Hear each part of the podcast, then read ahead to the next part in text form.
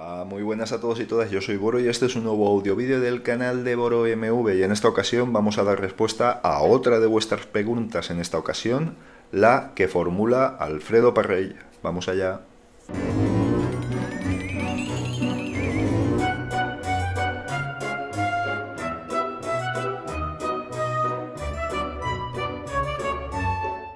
Bien, y Alfredo nos pregunta, Hola Boro, tras la devastación del litoral valenciano hace unos días por parte de la borrasca Gloria, muchas infraestructuras, paseos marítimos y viviendas han quedado muy dañados o simplemente destruidos.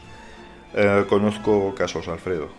Está claro que esto es consecuencia de la falta de control desde hace décadas en los planes de ordenación urbana de las zonas marítimas, con unos paseos marítimos demasiado cercanos al mar y unos edificios descomunales en primera línea de playa.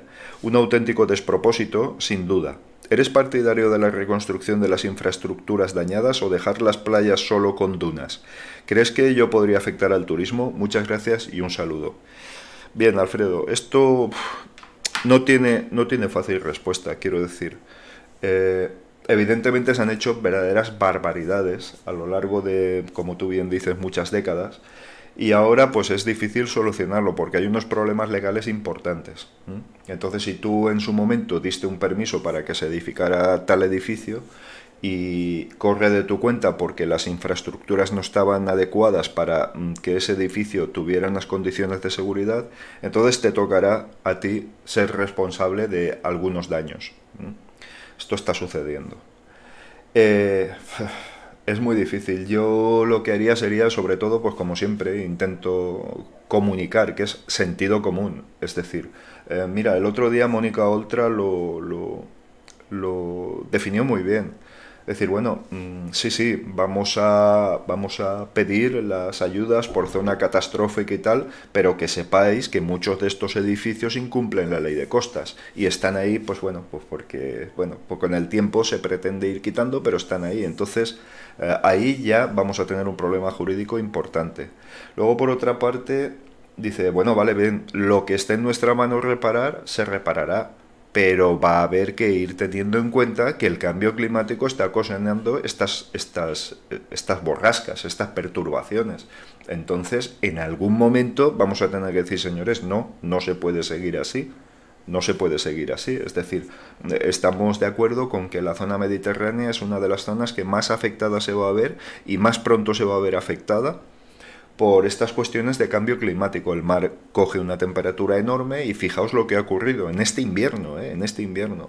Y algunas prospecciones han dado como resultado que la temperatura del mar en profundidades medias es elevadísima, es muy elevada. Entonces ha traído como consecuencia todo esto. Eh, no sé de qué manera se podría resumir esto, Alfredo. Eh, yo creo que sí, que lo que esté en mano de las autoridades, que si hay ayudas destinadas a catástrofes naturales, pues bueno, deben aplicarse, pero, pero en todo aquello que haya sido destruido completamente, yo no sé cómo estará la legalidad al respecto, pero yo desde luego me plantearía muy en serio el no dar esas ayudas o dar esas ayudas y que eso no se vuelva a reconstruir, no sé, buscar algún tipo de estas fórmulas. Sí, sé que todo esto va a ser impopular y que esa patata caliente se la va a tener que comer el que esté en el gobierno en el momento, porque claro, a lo largo de décadas y sin entrar en signos políticos se han dado permisos a verdaderas salvajadas, hoteles a 10 metros de la línea de playa, por ejemplo, eh, merenderos, construcciones, viviendas de todo tipo. Eh, es que es inconcebible, rascacielos en la orilla de la playa. O sea, es que no, no, no puede ser. Aparte de que destruyes el litoral y toda la, la, la cuestión, eh, o sea, todo, todo el ecosistema natural del litoral, eh, es que, no sé, es que, aparte de eso, es que, es, que, es, es que no tiene sentido, es que es una barbaridad, ¿no? Em, dejar que las dunas crezcan y que la naturaleza siga su camino, pues es que tampoco lo veo viable, tal y como está planteado, porque tampoco puedes condenar miles de poblaciones a que rechacen el turismo. Es que no se puede, es que el problema es que el daño ya está hecho. El daño ya está hecho y tiene muy difícil solución. Eh, tú imagínate en la zona de, Alicante o Benidorm o todo esto, no, señores, vamos a respetar la ley de costas y vamos a retirar tantos metros todas las edificaciones. Eh, hoy por hoy es imposible.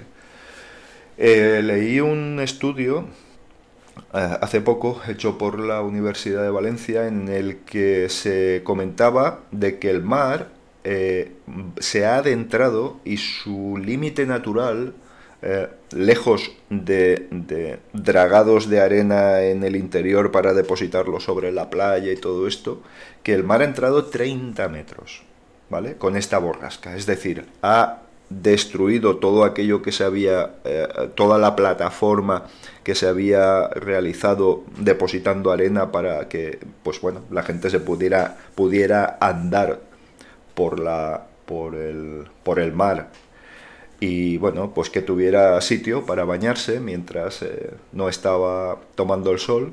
Entonces todo eso ha sido destruido, ¿vale? Pero claro, es que la línea de playa, al erosionar todo eso, el mar ha entrado 30 metros, que era su, su, eh, digamos, posición natural. Entonces, el dineral que va a costar rehacer eso mm, es de tal calibre que es que tengo dudas que se vaya a hacer tengo dudas muy serias y muy razonables de que se vaya a hacer, porque, porque no tiene ningún sentido.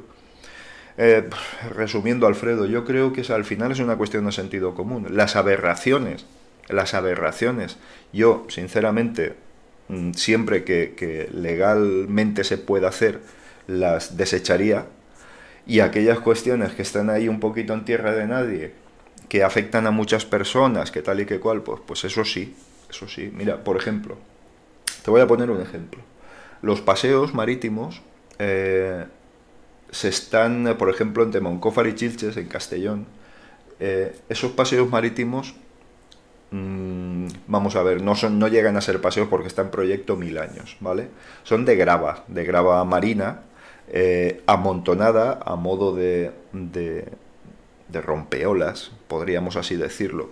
Todo eso se lo ha comido el mar. ¿Y qué ha hecho el mar? Pues adentrarse tierra adentro, como es su estatus natural en esa zona, y se ha llevado por delante y ha tirado todas, todas las piedras, toda la grava esa que conforma el paseo o el rompeolas, metiéndolo dentro de las parcelas de, la gente. Claro, el problema está en que esas parcelas están a muy pocos metros de la playa. Eso incumple la ley de costas que sí, que, tienes, que tienen todos los permisos, que esta gente ha hecho, oye, mira, eh, esto es legal, sí, lo compro, no hay ningún problema, no, ningún problema, oye, lo compro y me pongo a vivir ahí.